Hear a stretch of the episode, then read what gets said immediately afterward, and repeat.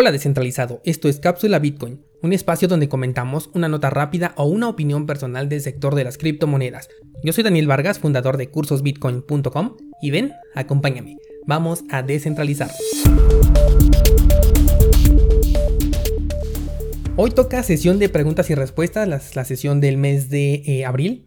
Ya sabes que puedes hacerme llegar tus comentarios a contacto cursosbitcoin.com o bien a través de las redes sociales que manejo, las cuales vas a encontrar en las notas de este programa. Así que sin más vamos a comenzar con las preguntas. Número 1 dice, ¿cuál es la comisión que maneja Bitso al comprar Bitcoin? Ok, Bitcoin, digo Bitso, perdón, maneja comisiones de acuerdo al volumen que tú estás manejando mensualmente. Las comisiones van desde un punto .65% hasta un punto .13% dependiendo del monto que tú estés manejando al intercambiar o al comprar Bitcoin. También las transacciones que hagas directamente en criptomonedas van a tener sus propias comisiones que obviamente van a ser más baratas y en cualquier caso yo te sugiero que si vas a comprar otra criptomoneda que no aparezca en Bitso, compres primero eh, la criptomoneda de BAT, la de Basic Attention Token, y después la conviertas con el exchange de nuestra página. Te voy a dejar el enlace del exchange en las notas del programa, porque si primero compras, eh, por ejemplo, Bitcoin y con ello quieres comprar la otra criptomoneda, el costo de retiro de Bitcoin que vas a pagar va a ser más grande. Y si utilizas un exchange de custodia, también vas a tener que pagar una comisión adicional por pasarlo para allá, después convertirlo y de ahí llevártelo a tu cartera. Si no me entendiste bien eh, todo este rollo que acabo de explicar, tengo un video en YouTube en donde te explico esto de manera visual para que lo puedas ver mucho mejor, así que pasa a checarlo, se llama el video cómo reducir la comisión en Bitso. Y si no sabes lo que es Bitso, es una casa de cambio que te permite comprar bitcoins con pesos mexicanos.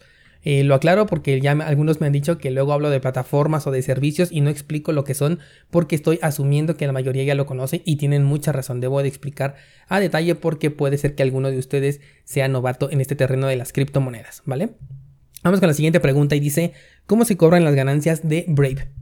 Brave es el navegador cripto por excelencia que nos da recompensas ya sea por ver publicidad o bien si somos parte del programa de recompensas. Igual toda esta información visualmente lo vas a encontrar en el, en el canal de YouTube. Bueno, para cobrar los tokens que recibes a través de esta plataforma tienes que tener una cuenta de Uphold. Eh, en mi personal punto de vista, este es el único problema que tiene este navegador, porque Uphold no es anónimo y tampoco es descentralizado. De hecho, es una cartera de custodia.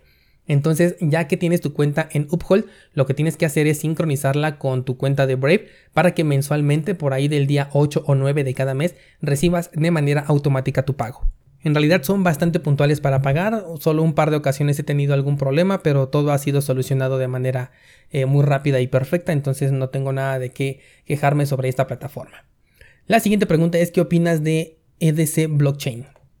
Bueno, cuando vi esta pregunta me fui directamente a su página oficial, que es exactamente lo que tienes que hacer cuando te hablan de una nueva criptomoneda que no conoces, y también ver en qué casas de cambio se comercia. Y de hecho fue aquí en donde perdió toda mi atención, ya que únicamente se comercia en Jobit, y este exchange es de lo peor que puedes encontrar en el mercado cripto.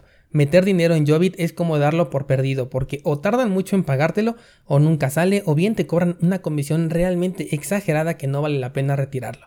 Te cuento, yo tengo en este exchange como 1200 doges más o menos, que una vez quise retirar y para hacerlo me pide un fee de 500 doges, cuando normalmente esta moneda suele tener un coste de retiro de tan solo uno, un doge y aquí esta página, este exchange me está pidiendo 500 para poder retirar. Entonces, si solo esta casa de cambio acepta la moneda que tú me estás eh, preguntando, definitivamente prefiero mantenerme completamente alejado. Siguiente pregunta, eh, dice, no te recomiendo utilizar Library, mejor utiliza BitTube Busca las diferencias ya que Library tienes que depositar su token para postear o subir un video. Bien, hace poco, de hecho en el episodio pasado te platiqué sobre Library, que es una alternativa a videos de YouTube, una alternativa de plataformas para poder videos eh, a diferencia de YouTube. Y es cierto este comentario, eh, yo también tengo cuenta en YouTube, aunque la verdad es que lo tengo abandonado.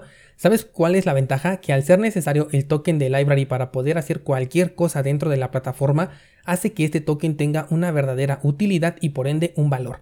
A diferencia de BitTube, en donde el uso del token es completamente opcional y por ende va a perder mucha utilidad. De cualquier forma, eh, debemos de considerar todas las alternativas que tenemos a YouTube para que si en algún momento perdemos contacto o bien nos vemos en la necesidad de mudarnos a otra plataforma, tengamos más de una opción de la cual podemos nosotros elegir. Además, como sabemos, estas plataformas podrían en algún momento desaparecer porque no llegan a ser sostenibles. Sabemos que el alojamiento de video es bastante complicado. De hecho, teníamos el caso de Viewly, una plataforma que también me gustaba mucho y en su momento, bueno, pues desapareció. Entonces es mejor que tengamos varias opciones, como me comentas en esta ocasión con BitTube. Eh, yo creo que también voy a hacer un video al respecto de esta plataforma para que tengamos, como te digo, un poco más de opciones. De hecho, el de Library ya lo tienen allí en el canal de YouTube por si lo gustan pasar a checar. Siguiente pregunta, dice, no coincido contigo en que el arbitraje es una estafa. Bien, este comentario viene de un video en YouTube también, en donde hablo de Bitcoin Vault y hago mención sobre este problema. La verdad es que el arbitraje, o sea, la acción de comprar en un exchange y vender en otro en cortos periodos de tiempo, no es una estafa. Pero los servicios que te ofrecen hacer esto, con un rendimiento fijo, y a cambio de ello pide la custodia de tus criptomonedas, definitivamente esa sí es una estafa, y te voy a explicar ahorita por qué. El arbitraje consiste en aprovechar que dentro del mercado cripto cada uno de los exchanges representa un mercado, no es como en los mercados tradicionales en donde solamente existe un solo mercado y los brokers solamente te muestran el desempeño del activo en el mercado único. Aquí cada uno es un mercado completamente independiente. ¿A qué me estoy refiriendo? Binance es un mercado, Bitrex es otro mercado, Jobit, aunque sea una vil estafa, es otro mercado. Este, Bitfinex es otro mercado. Cada uno de los exchanges representa un mercado individual. Entonces, como hay varios mercados activos al mismo tiempo, las compras y ventas no suelen sincronizarse de manera inmediata por lo que puedes ver una diferencia de precios que en algunos casos puede ser de 100 o incluso 200 dólares entre un exchange y otro. Entonces lo que se hace con el arbitraje es comprar en un exchange del precio más barato y vendes en el otro exchange a un precio más caro, así obtienes una ganancia en un corto periodo de tiempo sin que haya en realidad un movimiento en el precio de Bitcoin. El problema es que esto no sucede a diario, muchas veces ni siquiera cada semana, sino que tienes que estar esperando una buena oportunidad. Regularmente cuando se ven movimientos un tanto fuertes es justo cuando se encuentran esta clase de diferencias entre los exchanges. Por ejemplo, ahorita que el mercado ha estado completamente muerto, simplemente no es posible hacer arbitraje, porque la diferencia entre un exchange y otro es muy pequeña que incluso la comisión que tendrías que pagar por estar transfiriendo estos bitcoins sería mucho más grande. Por lo tanto, nadie te puede ofrecer un rendimiento previsto sobre un arbitraje cuando no sabemos si la siguiente ventana de oportunidad se va a dar mañana o hasta dentro de un mes. Y si esta persona te dice, no, pues yo te voy a dar ganancias semanalmente, ¿de dónde las va a sacar si no va a haber una oportunidad de arbitraje hasta dentro de un mes, por ejemplo? O incluso puede llegar a tardar más, no lo sabemos. Además, para que esto realmente sea rentable, tienes que contar con un gran capital y considera que tienes que dejar obviamente en custodia de un exchange ese dinero. Y por gran capital me puedo referir a lo mejor a mínimo un Bitcoin para que realmente sea rentable. Esto quiere decir que si hay una diferencia de precios de 100 dólares, pues esa es la diferencia que tú vas a estar ganando, 100 dólares en un corto periodo de tiempo y además descontándole la comisión por transacción. Siguiente pregunta dice, ¿me recomiendas utilizar Uphold para guardar mis criptomonedas? No, de ninguna manera. Uphold, como lo dije, solamente lo utilizo para recibir mis recompensas de Brave y en cuanto las recibo, los retiro de manera inmediata y me los llevo a mi cartera de custodia. De hecho, eh, considero que si no utilizara Brave no tendría ni siquiera una cuenta abierta dentro de Uphold y solamente la abrí para, eh, para este motivo en específico. Aunque sí podría ser un buen canal de entrada a algunas criptomonedas con dinero fiat. Por ejemplo, Cardano la puedes comprar aquí en Uphold directamente con tu moneda nacional. Siendo este el caso, quizás lo pensaría, pero aún así no guardaría ni un solo Satoshi en esta cartera, solamente la utilizaría para poder comprar, recibir o intercambiar y de ahí lo mando a mi cartera de custodia. Vamos con una última pregunta, dice, ah, esta ya la he visto en otras ocasiones. El gran problema del navegador Brave es que recalienta mucho la computadora. Aquí definitivamente no se trata del navegador, sino más bien de las páginas que tú estás visitando.